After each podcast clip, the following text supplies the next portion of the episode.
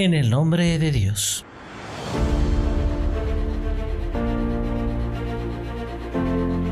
Estimada audiencia, bienvenidos a nuestro flash de noticias de www.segundopaso.es. Comenzamos.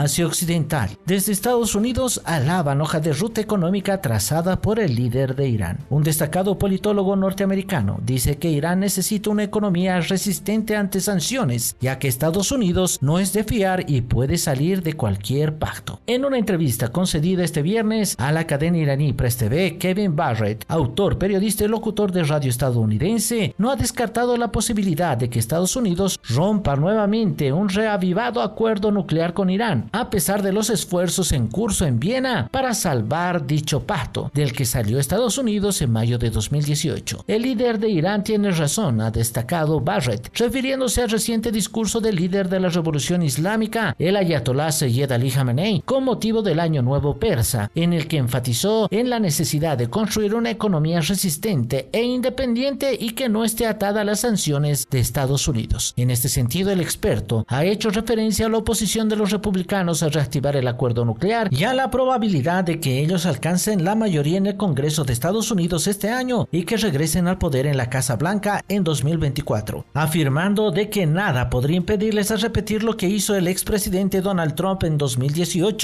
incumplimiento del contrato. Europa. Rusia vuela mayor depósito de combustible del ejército de Ucrania. Rusia ha informado acerca de la destrucción del mayor depósito de combustible del ejército ucraniano en las afueras de Kiev con misiles de crucero de alta precisión. El portavoz del Ministerio ruso de Defensa, Igor Konashekov, ha asegurado este viernes que varios misiles de crucero impactaron el jueves por la noche contra el citado depósito situado en la localidad de Kalinivka, al suroeste de Kiev, capital de Ucrania. Así lo cita la rusa agencia Interfax, la mayor de las bases de combustible restantes de las Fuerzas Armadas de Ucrania, desde la cual se suministraba combustibles a las unidades militares en la parte central del país, fue destruida, así lo aseguró el vocero militar ruso. De acuerdo con Ashekov, durante la noche, la aviación operacional táctica del ejército ruso golpeó 51 instalaciones militares de Ucrania y derribó cuatro drones. Mientras pasa un mes desde el inicio de las operaciones militares de Rusia en Ucrania que según el presidente ruso Vladimir Putin busca la desmilitarización y la desnazificación del país vecino. El Kremlin denuncia que Estados Unidos saboteó los diálogos entre los vecinos porque le beneficia la continuación del conflicto, tanto a nivel económico como regional. Es más, desde que Moscú ha asegurado que el operativo continuará hasta la fecha, siguen los intentos de desvirtuar cualquier negociación en Ucrania. Asia Occidental. Estados Unidos está enfurecido por la presencia del Cuerpo de Guardianes de la Revolución Islámica de Irán en una feria catarí. La presencia del Cuerpo de Guardianes de Irán en una exposición de defensa catarí enfurece a Estados Unidos que se muestra profundamente decepcionado con el hecho. A pesar de no mencionar la invitación extendida por Doha a Irán, el Departamento de Estado de Estados Unidos ha criticado el jueves que estaba profundamente decepcionado y preocupado por la presencia del Cuerpo de Guardianes de la Revolución Islámica de Irán en la Feria de Defensa DIMDEX 2022 en la capital de Qatar, un país considerado como un gran aliado fuera de la OTAN, Organización del Tratado del Atlántico del Norte de Washington. Por lo cual se dijo, rechazamos por completo su presencia en la feria y su exhibición de defensa marítima, así lo indicó el portavoz del Departamento de Estado Ned Price, mientras que acusó a Irán de ser amenaza para la estabilidad marítima en la región del Golfo Pérsico. Enojado con la participación de Irán en el evento, el funcionario estadounidense amenazó con sanciones si los países mantienen transacciones en industria defensiva con el país persa.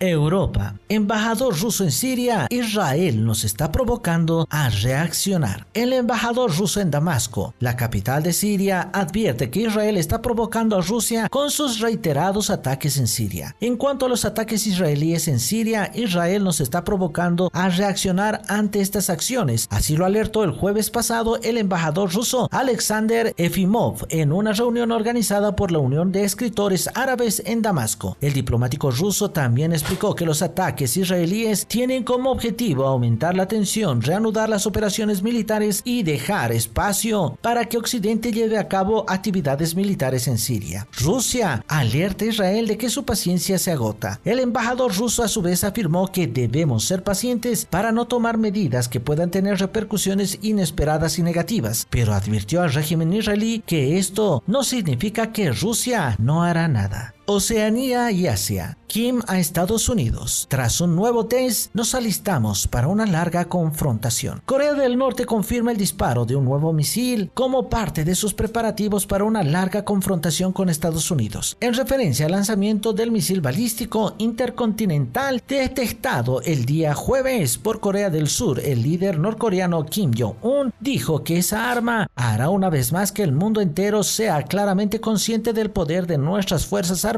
estratégicas. Nuestras fuerzas de defensa nacional tendrán formidables capacidades militares y técnicas que no se verán afectadas por ninguna amenaza militar ni chantaje y se mantendrán totalmente preparadas para una larga confrontación con los imperialistas estadounidenses. Así lo dijo el líder norcoreano. América del Norte. Militares rusos rechazan llamadas de Estados Unidos y crecen los temores de guerra. Los líderes militares y de defensa rusos han rechazado repetidos pedidos de sus homólogos estadounidenses para mantener conversaciones durante el último mes. Desde el inicio de la operación militar especial rusa en Ucrania, el pasado 24 de febrero, el secretario de Defensa estadounidense Lloyd Austin y el presidente del Estado Mayor Conjunto del país, Mark Milley, han tratado de mantener llamadas telefónicas con el Ministerio de Defensa de Rusia sin tener ninguna respuesta, puesto que se han negado hasta ahora a hablar con las autoridades estadounidenses, así lo dijo el miércoles el portavoz del Departamento de Estado de Estados Unidos, John Kirby, en un comunicado. Al afirmar que Moscú y Washington mantienen un canal de resolución de conflictos y que pueden comunicarse a través de las embajadas, Kirby dijo que contactos entre funcionarios de alto rango no están sucediendo porque los rusos no parecen estar interesados. Así pues, existe un alto riesgo de escalada si no hay contacto directo entre los más altos funcionarios, lo alertó James Stavridis, excomandante militar estadounidense, enfatizando en la necesidad de evitar un escenario en el que la OTAN y Rusia caminen hacia la guerra. Europa. Estados Unidos fabrica armas de destrucción masiva en Ucrania, así lo revela Rusia. Nuevos datos publicados por la defensa rusa indican que Estados Unidos está fabricando armas de destrucción masiva en Ucrania a fin de debilitar la seguridad de Rusia. Un comunicado publicado el jueves por el Comité de Investigación de Rusia en su canal de Telegram da a conocer que Estados Unidos está desarrollando armas de destrucción masiva en Ucrania para luego debilitar la seguridad de Rusia. Los datos expresados indican un y esfuerzo sistemático para desarrollar armas de destrucción masiva en Ucrania y así dirigirlos y socavar la seguridad de la Federación Rusa. Estas informaciones salen a la luz mientras aumentan las preocupaciones de que se desate una guerra nuclear por el conflicto de Ucrania. Sigan en compañía de www.segundopaso.es.